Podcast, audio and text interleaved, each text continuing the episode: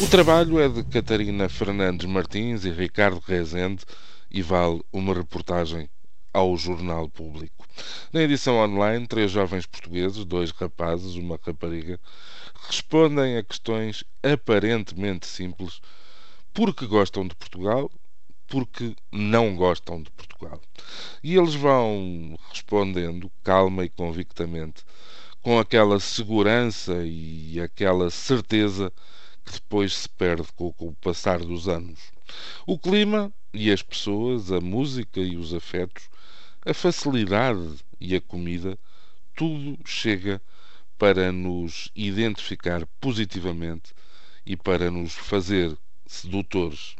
Mas depois chegam a desorganização, o descartar dos melhores, o desrespeito pela obra portuguesa a cega subordinação de tudo à ditadura da economia, e tudo isto parece concentrar-se para nos demover do prazer de sermos portugueses. O discurso dos três interrogados não precisa de ser especialmente original, nem espantosamente coerente, para nos fazer pensar no que andamos a ensinar aos nossos filhos, e pesa tanto como o que costumamos anunciar sendo como sendo a herança que temos para lhes deixar.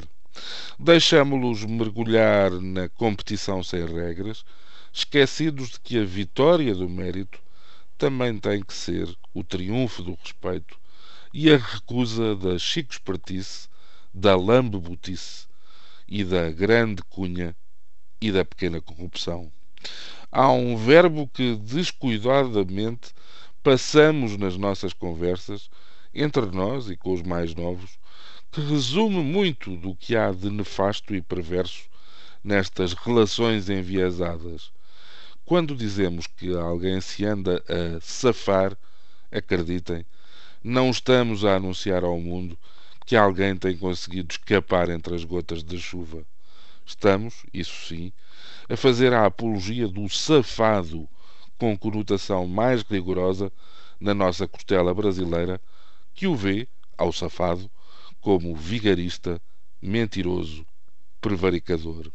Curioso é que dois dos questionados neste trabalho do público, que ajuda a relançar as questões da luta de classes em detrimento do conflito de gerações, falem na mediocridade das nossas elites, chegando um deles a defender que o povo merecia muito melhor. Por outras palavras, Talvez confunda elite com governo, misture elite com poder, amasse elite com autoridade.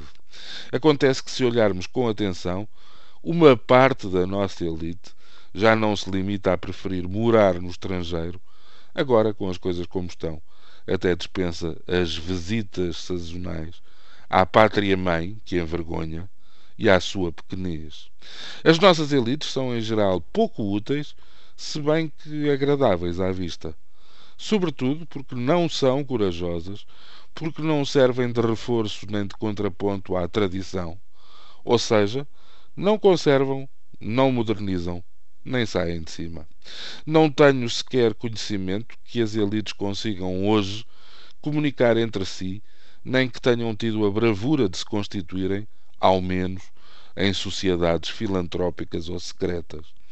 As nossas elites não se manifestam porque não andam na rua e muito menos a pé.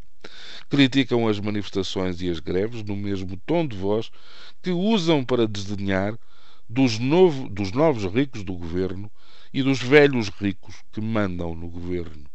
As nossas elites são inválidas, não sendo desvalidas, e se parecem mudas, são efetivamente surdas e cegas.